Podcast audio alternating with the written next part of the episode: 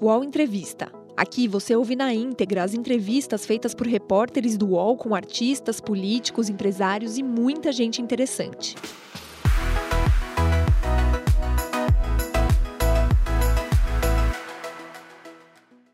Olá, eu sou Thales Faria e hoje vamos entrevistar o ex-prefeito de Salvador, ACM Neto, que é também o presidente nacional do DEM, como vai, prefeito? Tudo bem com o senhor? Tudo bom, Thales. Um prazer mais uma vez participar desse bate-papo com você. Prefeito, final da semana, lá pela sexta-feira, semana passada, explodiu uma, uma guerra entre o DEM e o PSDB por conta da filiação do vice-governador Rodrigo Garcia ao PSDB, ele era do DEM. É, o que, que houve? Por que isso? Olha, Thales, vamos lá. Primeiro, não é uma guerra do bem com o PSDB. É importante a gente destacar isso. A relação do Democratas com o PSDB é muito boa, uma relação histórica, de longa data. É, estivemos juntos governando o Brasil, governando estados importantes desse país. Estivemos juntos por muito tempo na oposição. Existem é, afinidades entre os dois partidos. Eu, em particular, tenho uma relação muito boa de amizade com o presidente nacional do PSDB, Bruno Araújo, e com vários quadros do PSDB. Nós tivemos um problema é, específico com o governador João Dória, governador do estado de São Paulo, que, ao meu ver, e eu disse isso na nota da semana passada, é, conduziu muito mal esse processo de desfiliação do vice-governador Rodrigo Garcia do DEM levando ele para o PSDB. Eu mesmo havia dito ao governador João Dória, em pelo menos dois encontros que tivemos esse ano no Palácio dos Bandeirantes, que se houvesse essa pressão pela saída do vice-governador Rodrigo Garcia, seria inevitável que o Democratas nacionalmente se posicionasse. E a posição foi essa. E quando eu falo, falo em nome de todo o partido, falo respaldado é, pelas mais importantes lideranças do DEM no Brasil. Ou seja, o governador João Dória é, ele acabou se isolando. Isso é, impede que o Democratas discuta a política nacional com o governador João Dória. Eu não quero é, me meter nas decisões que são do PSDB, porém todos sabem que o governador João Dória pretende se candidatar a presidente da República. Óbvio que essa decisão, por ele tomada em São Paulo, na minha opinião, não constrói, não agrega, ao contrário, divide. Né?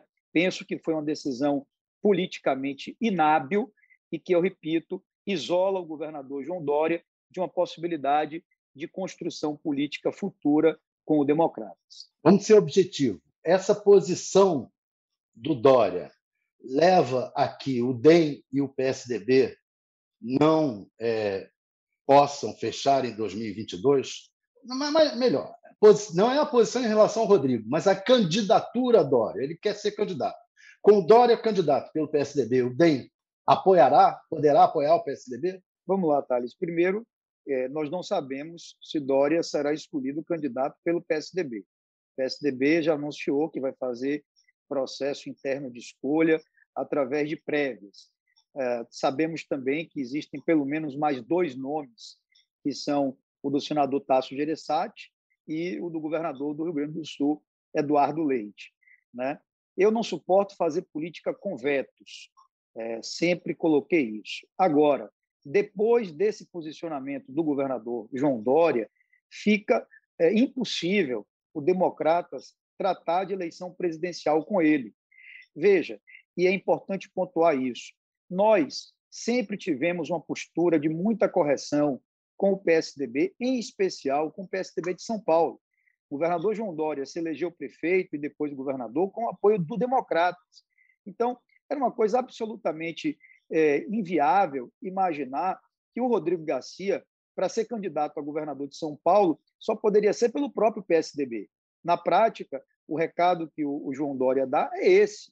Ou seja, é, se não for pelo PSDB, é, não pode ser. Então, é claro que o Democratas não pode aceitar isso de braços cruzados.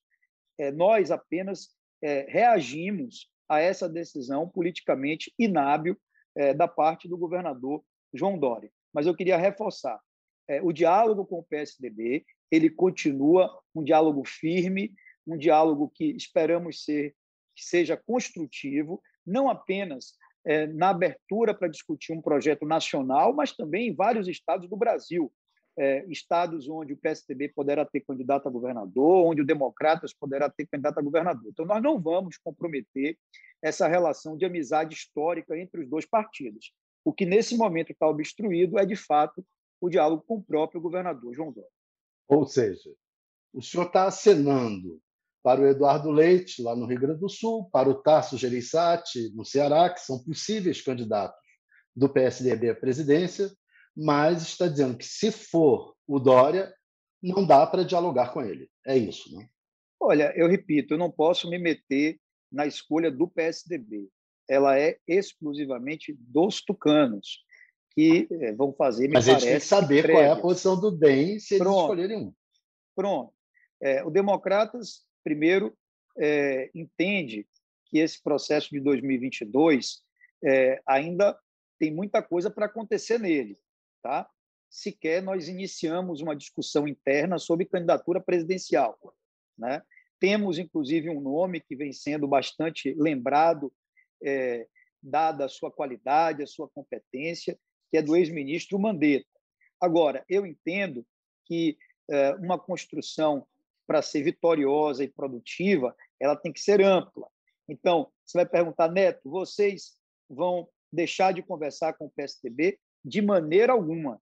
Não vamos deixar de conversar com o PSDB. Porém, hoje é, está descartada a possibilidade é, do apoio a uma eventual candidatura de João Dória a presidente da República.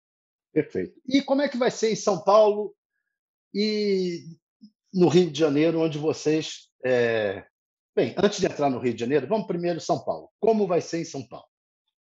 Thales, é, depois que houve, na semana passada, é, a desfiliação do vice-governador Rodrigo Garcia, né, nós ainda tivemos aquele episódio triste que nos deixou a todos nós é, bastante é, comovidos e sentidos, que foi o falecimento do prefeito é, de São Paulo, Bruno Covas. Né? Eu aproveito aqui para, mais uma vez, externar a minha solidariedade a toda a família e é, ao Estado de São Paulo. É claro que, em função do falecimento do prefeito Bruno, é, nós suspendemos qualquer tipo de conversa, é, primeiro, a esse período de luto, que não é apenas do PSDB. É, a partir dessa semana agora, nós vamos primeiro ouvir os quadros do Democratas. A minha primeira conversa tem que ser com os deputados federais, estaduais, vereadores, prefeitos, lideranças do Democratas de São Paulo. Né? Depois, vamos analisar os cenários.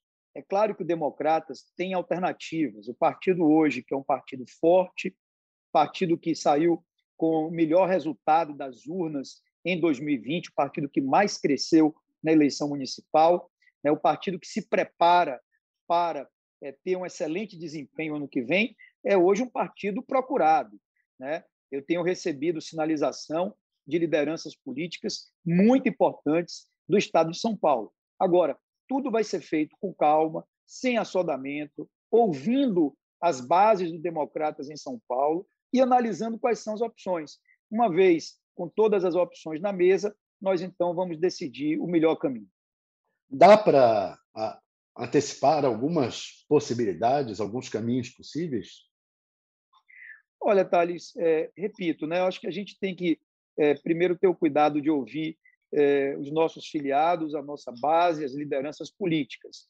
É, há um comentário que, que, vem sendo bastante ventilado nos últimos dias quanto a uma possibilidade da vinda é, do ex-governador de São Paulo, Geraldo Alckmin, para o Democratas. É evidente que qualquer partido gostaria de ter um quadro do peso político, da da dimensão, da história né, é, dos serviços prestados de Geraldo Alckmin. Mas, é, por enquanto, é, isso é uma especulação, não há na mesa nenhuma construção concreta ainda feita. Aí você vai dizer, ah, Neto, é, pode acontecer?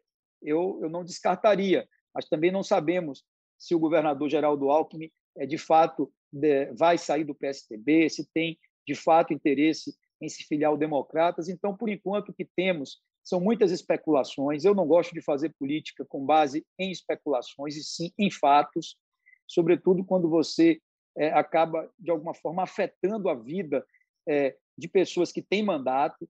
Então, eu vou é, construir um roteiro respeitando o partido em São Paulo, mas, é claro, tentando abrir o maior leque possível de opções e alternativas olhando para o futuro. Mas as portas estão abertas para o Geraldo Alckmin. Olha, é, eu acho, Thales, que qualquer grande partido do Brasil, repito, gostaria de ter um quadro é, da importância e do peso político de Geraldo Alckmin. Então, eu tenho com o Geraldo uma relação de muitos anos.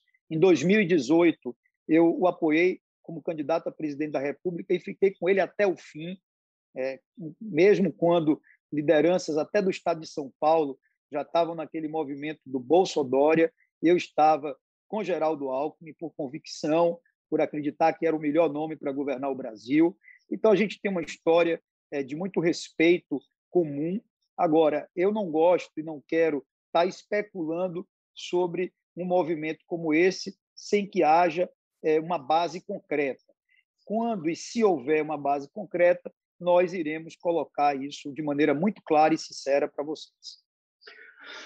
No Rio de Janeiro, é, o problema do Rio de Janeiro tem começa com um nome que é Rodrigo Maia. É, Rodrigo Maia, na sexta-feira, soltou uns tweets é, partindo para cima do senhor, dizendo que o senhor tinha um caráter do tamanho do seu tamanho pessoal, físico, né? Quer dizer, uma coisa é, muito agressiva. A relação de vocês, como é que ficou essa coisa? Como é que o senhor recebeu uma. uma, uma Olha, Thales, eu não faço política com ofensas pessoais. Né? Eu fui deputado federal por 10 anos, é, um dos deputados que eram mais combativos na oposição e nunca fiz política no pessoal para falar é, do meu adversário. Né? Eu, na sexta-feira, quando vi as declarações do, do deputado Rodrigo, é, confesso a você, acho que até tive pena, entendeu? Porque é, elas são de um nível de desequilíbrio que é incompatível com a boa política. Mas mantive a serenidade, porque a gente tem que saber compreender, às vezes, o, o mau momento vivido pelas pessoas. Né? E eu não vou fazer com ele o que ele fez comigo. Eu não vou partir para o pessoal. Hora nenhuma, ninguém me viu dar uma palavra sobre a pessoa de Rodrigo Maia. E olha que eu tenho sido agredido e atacado por ele é, desde o início do ano. Desde o começo de fevereiro, ele tem me atacado muito, tem me provocado e eu não estou respondendo. Vou manter a minha mais absoluta serenidade, a minha tranquilidade. E o que aconteceu depois dessas declarações dele da sexta-feira, que passaram de todos os limites, é, eu recebi telefonemas e mensagens de solidariedade de pessoas de todo o Brasil, da política e de fora da política. Né? E a própria bancada é, na Câmara dos Deputados do Democratas resolveu assumir uma posição de apresentar essa semana o pedido de expulsão do deputado Rodrigo Maia. Eu, como presidente do partido, vou dar seguimento é, à análise desse pedido de expulsão e vou cumprir o, o Estatuto do Democratas, é, dando, é claro, todo o respaldo jurídico para a tramitação é, desse pedido de expulsão. Eu lamento, mais uma vez quero dizer, lamento, eu acho que na política a gente não precisa partir para o pessoal, não precisa fazer ofensas, e eu espero né, que isso tudo passe, que o próprio deputado Rodrigo Maia serene é, o seu ânimo, serene e acalme a sua alma, o seu coração, porque é, eu acho que isso não constrói.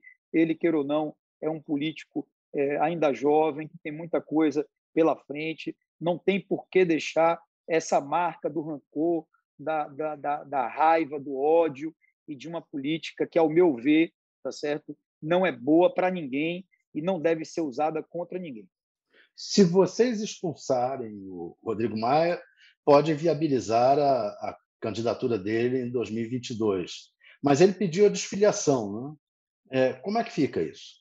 Nós não fomos notificados de nenhum pedido formal de é, Ele declarou que pediu a desfiliação. É, eu vi na imprensa essa declaração de que ele teria pedido ao TSE, né? Aí o que que acontece? O deputado ele poderá ser expulso do Democratas e essa expulsão poderá vir ou não acompanhada é, de um processo de infidelidade partidária, certo? Então é algo que nós vamos ter que, que decidir, que deliberar. Eu não tenho nenhum ânimo persecutório apesar de todas as ofensas, de todas as agressões, é, eu não vou utilizar da minha função de presidente do partido para me vingar de ninguém. Seria incapaz de fazer isso. Meu espírito cristão não me permite.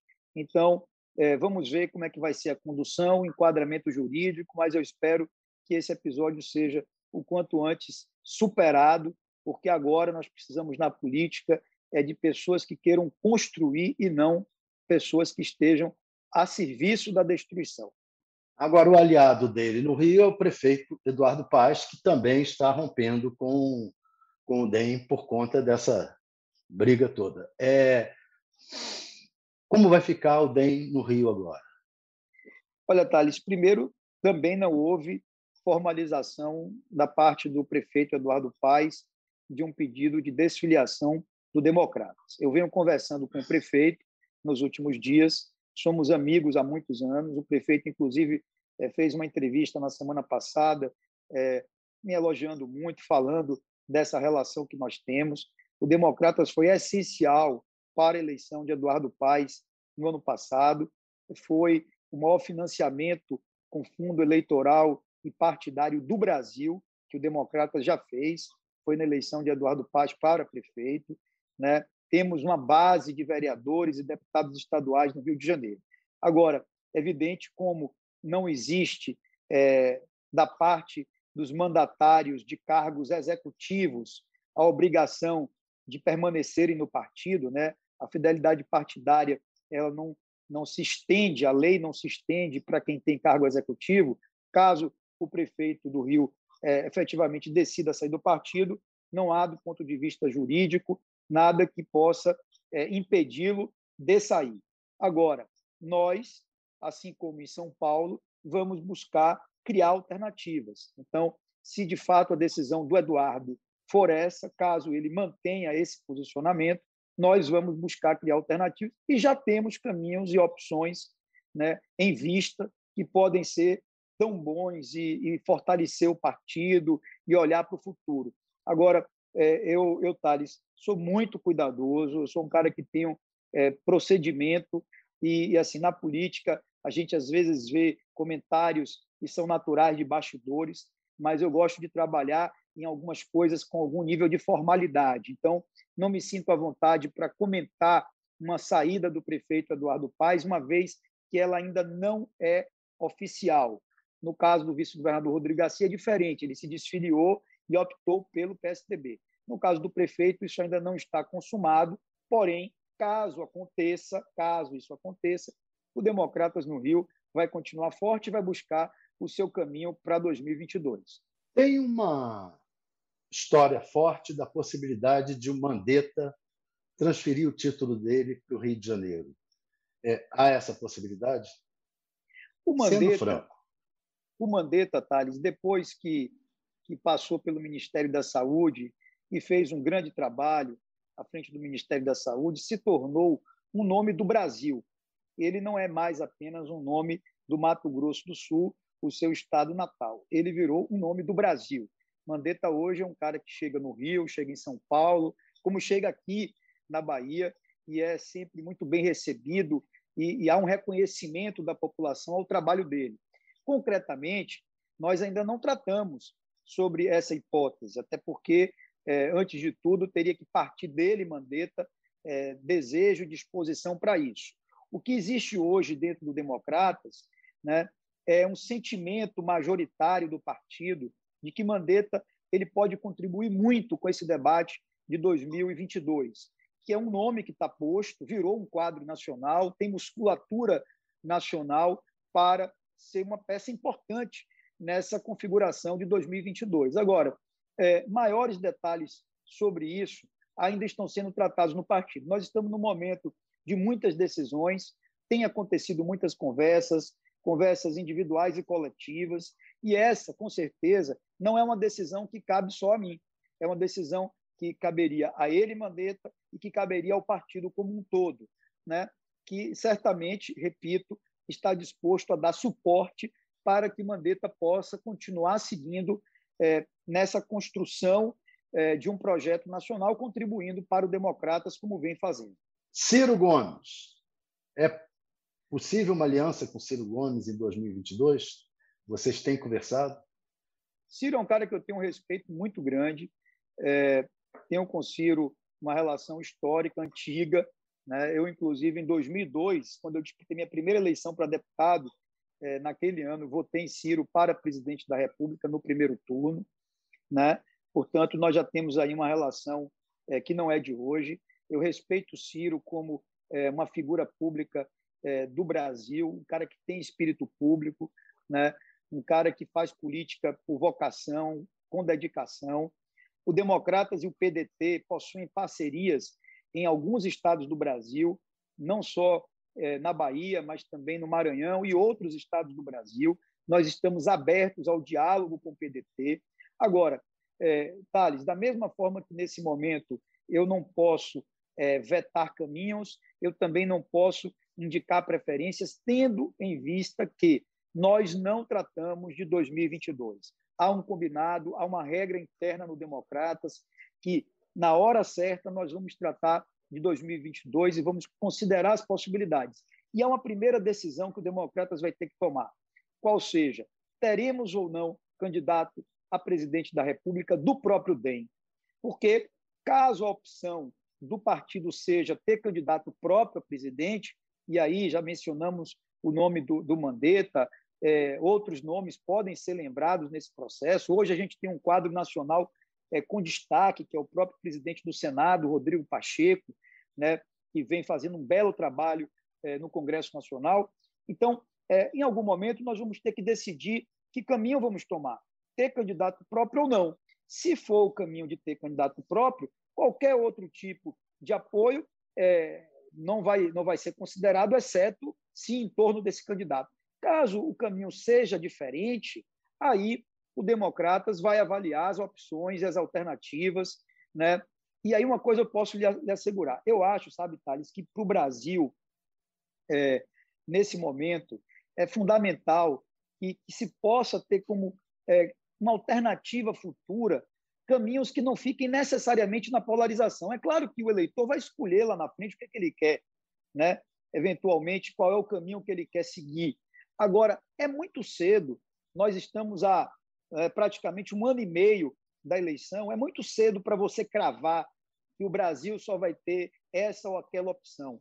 Né? Então, a gente quer contribuir no debate nacional, Democratas entende que tem um papel importante nesse processo, mas é, o de agregação, o de unir, o de somar, não o de dividir. Por isso é que a gente precisa ter toda a cautela e dando cada passo no seu momento certo.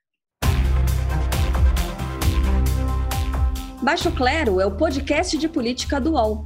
Toda semana eu, Carla Bigato, converso com os comentaristas Maria Carolina Trevisan e Diogo Schelp sobre temas que dominam a pauta política brasileira.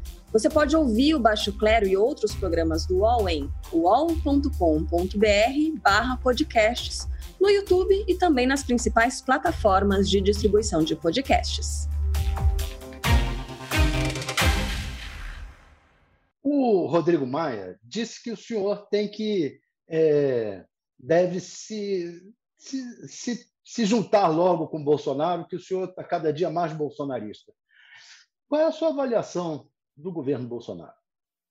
Thales, primeiro não vou ficar batendo boca com o Rodrigo, né?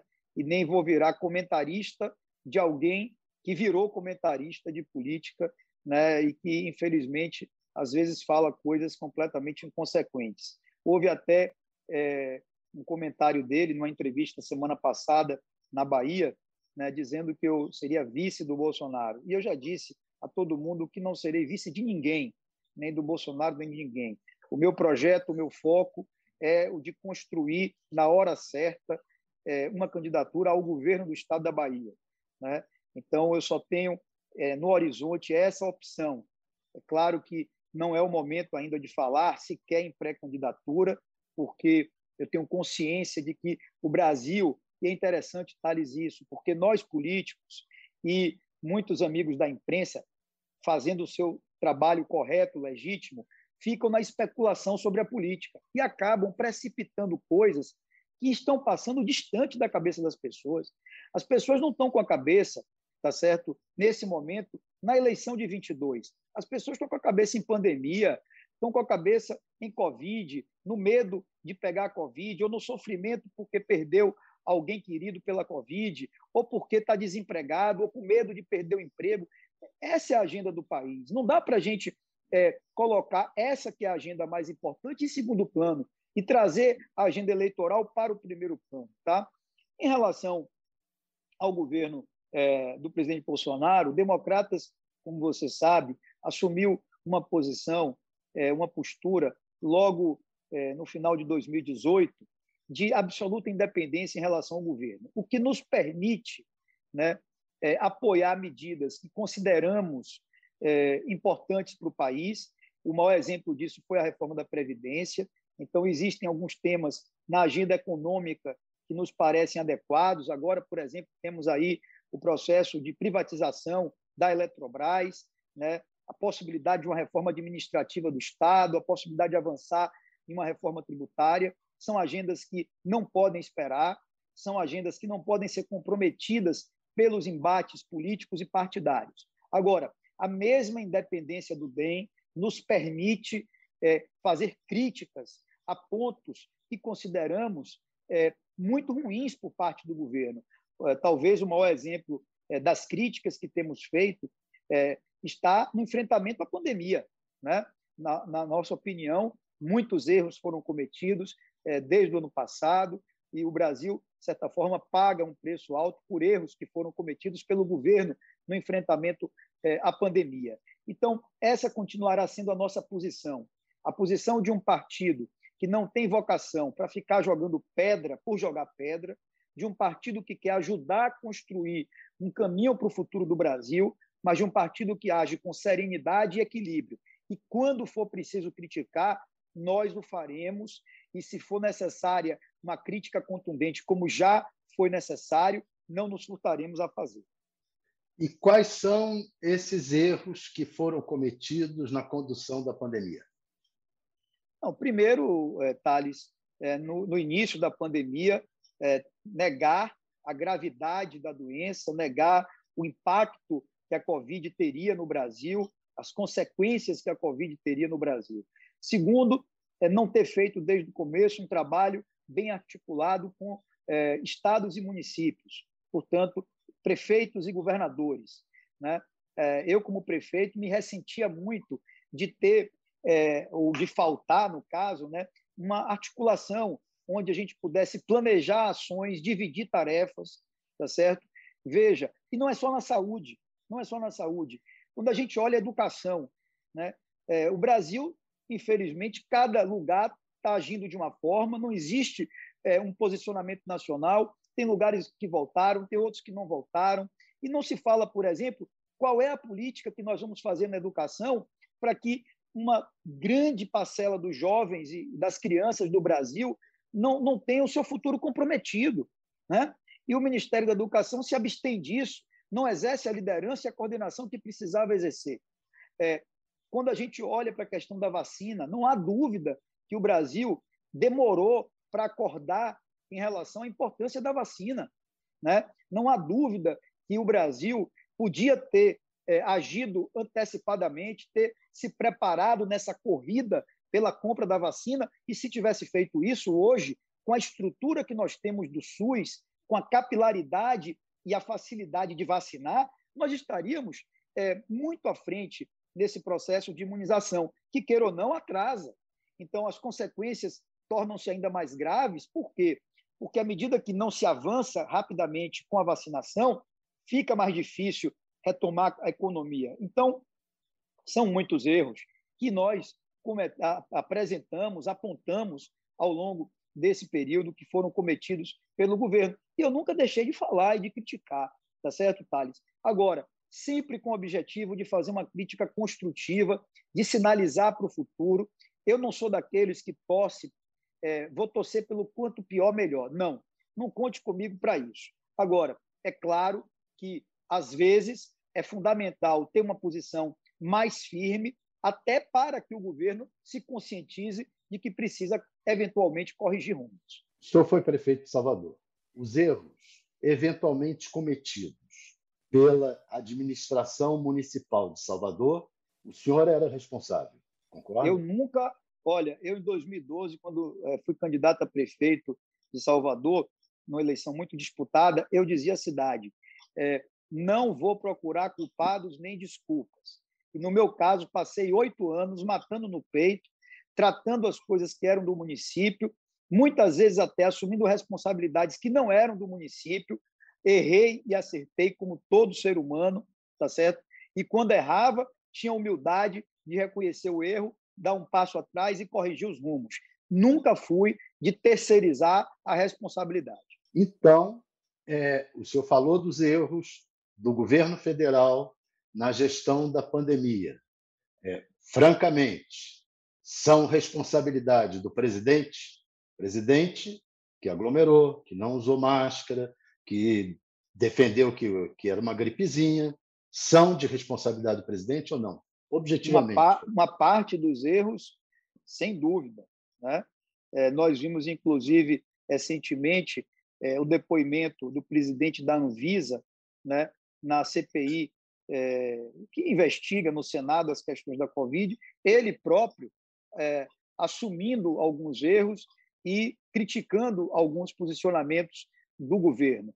Então, não há dúvida que é, o presidente cometeu erros nesse processo de enfrentamento à pandemia. Né? É, veja, Thales, nós que, que exercemos liderança política, nós temos que dar o exemplo, certo? É muito difícil você cobrar de alguém compromisso com alguma coisa se você não está comprometido com isso. Então, me parece que sim, em alguns momentos o presidente cometeu erros, não que os erros todos tenham sido cometidos apenas pelo presidente, tá certo? É, foram cometidos por outras autoridades federais, nos estados vimos muitos erros, nos municípios, tá certo? É, não adianta o sujeito ter defendido o isolamento e ter é, é agido de forma é, imoral na compra de, de respiradores, tá certo? Agora, é, sem dúvida, a pandemia deixa uma lição e vai deixar a possibilidade do cidadão, né, de todo brasileiro, fazer o julgamento da postura de cada um. Porque é, o que fizemos e deixamos de fazer nesse período de Covid, né, com certeza vai ser cobrado na hora do cidadão escolher os seus futuros governantes e líderes políticos. Qual é a sua avaliação sobre o trabalho da CPI da Covid até agora? Vamos lá, Thales. É, primeiro, eu acho que a CPI não pode se transformar é, num circo político. Eu fui membro, é, talvez, da mais importante CPI é, dos últimos anos no Brasil, que foi aquela CPI dos Correios, que investigou o mensalão. Ali, nós fizemos quase um ano de trabalho técnico, investigativo, e que teve consequências concretas. Depois, com indiciamento, né, com manifestação do Ministério Público, com julgamentos, com condenações, tá certo? Então, eu acho que a CPI, se ela quer dar resultado e ela é importante para o país, né? A CPI ela precisa ter um trabalho técnico. Se ela ficar limitada a bate-boca político, se ela ficar limitada a discurso e a retórica na política, ela não vai dar resultado. Vai acabar em pizza e vai frustrar as expectativas dos brasileiros. Então, para fazer um trabalho sério, é preciso ter uma linha técnica, tá certo? Eu digo isso, repito, como quem já participou da CPI. CPI não é só oitiva, né? não é só depoimento, que aquela, aquele momento onde há o televisionamento, onde as câmaras e holofotes estão acompanhando o trabalho. CPI é investigação de documentos, é quebra de sigilos, CPI é, é ir no caminho dos fatos, tá certo? Então, eu espero, torço como brasileiro, que a CPI possa ter um direcionamento mais técnico e dê resultado. Se ficar presa na política, aí a frustração pode ser grande. Mas o senhor tem assistido a CPI, tem visto? É, Tenho acompanhado. Exemplo, tem acompanhado. O Fábio Vasgarten lá, depois, o senhor acha que ele mentiu, que não mentiu? Objetivamente. O, o Thales, veja, aí eu vou lhe ser sincero, né? Como eu tenho muitas é, tarefas, né, um trabalho enorme, eu não fico assistindo é, as sessões da CPI. Eu acompanho mais pelo que a própria imprensa relata do que está acontecendo lá dentro, né? É, que é, no curso das investigações fique provado quem mentiu ou quem não mentiu, quem teve responsabilidade ou não teve. Eu não me sinto nesse momento é, em condições técnicas é, e para não ser injusto, eu não quero é, nem dar uma palavra condenando e nem dar uma palavra absolvendo. Eu prefiro que a própria CPI tenha meios e condições de chegar a essas conclusões. O ministro Eduardo Pazuello, general Eduardo Pazuello, qual a sua avaliação do desempenho dele? Ô, ô, ô Thales, veja, é, eu vou lhe dar aqui é, duas visões. Né? Uma visão como prefeito. Eu, como prefeito, nunca é, sequer me reuni com o ministro Pazuello no período que ele estava no Ministério da Saúde. Mas isso não impediu que o Ministério da Saúde é, estabelecesse parcerias com a Prefeitura de Salvador. É, por exemplo, na gestão dele, nós conseguimos ter respiradores que foram doados pelo governo federal e que foram importantes para a abertura de novos leitos de UTI é, na capital. Então, a gente tinha um contato técnico com o Ministério e as coisas, de certa forma, fluíram com Salvador. Então, eu estou lhe trazendo primeiro o depoimento do prefeito, que, apesar de não ter nenhum tipo de contato ou relação direta com o ministro, não se sentiu prejudicado, tá certo, é, em relação é, às coisas concretas que aconteceram na cidade. Agora, se você me perguntar, eu acho que o ministro falhou naquilo que foi uma falha cometida por todo o governo, né? que foi o quê? A falta de um trabalho mais presente, de iniciativas que gerassem uma articulação nacional, de políticas que evitassem a disseminação da doença como ela se disseminou. Foi, queira ou não, na gestão do ministro Pazuello, é, que é, o Brasil, na hora certa, não fez a, a opção por comprar as vacinas, demorou para comprar as vacinas. É, portanto, eu acho, tá certo, que de um lado é, algumas coisas aconteceram, funcionaram, e eu próprio posso trazer esse testemunho. Na época, gravei vídeos em relação a recebimento de respiradores, etc. Mas, por outro, também deixou a desejar, é, sobretudo nesses aspectos que eu coloquei aqui. Certo. Prefeito, agradeço muito a sua entrevista é, e espero que as coisas fiquem menos tumultuadas dentro do seu olha, partido. Olha, Thales, eu, eu é, no passado, né, é, sobretudo com o ritmo que foi governar Salvador com a Covid, eu disse, poxa, dia 1 de janeiro eu vou ter um alívio, vou ficar mais tranquilo e tal, deixando a prefeitura. E assim, o cenário político está tão movimentado né, que todo dia é uma novidade, são né, questões muito é, intensas, calorosas, mas estou acostumado. Democratas está unido, né, as principais lideranças do partido. A gente teve esses problemas no Rio e em São Paulo, mas que são problemas pontuais e localizados. O partido olha para frente, é, animado, preparado e se planejando para o horizonte de 2022 é, e vai continuar mantendo sua coerência, seus princípios, suas bandeiras que é o que nos fez sobreviver lá atrás, inclusive, quando o PT disse que iria destruir o DEM, que não destruiu, em outros momentos que nós fomos testados, nós é, superamos com louvor, porque o partido tem quadros altamente qualificados e tem noção da sua responsabilidade e do seu compromisso com o país. Eu agradeço a oportunidade de bate-papo. Até uma próxima vez. Um grande abraço a todos que nos acompanharam aqui pelo UOL. Um grande abraço, prefeito, e aproveito agradeço aos internautas também por terem acompanhado essa entrevista. UOL Entrevista e outros podcasts do UOL estão disponíveis em wallcombr podcast. Os programas também são publicados no YouTube, Spotify, Apple Podcasts, Google Podcasts e outras plataformas de distribuição de áudio.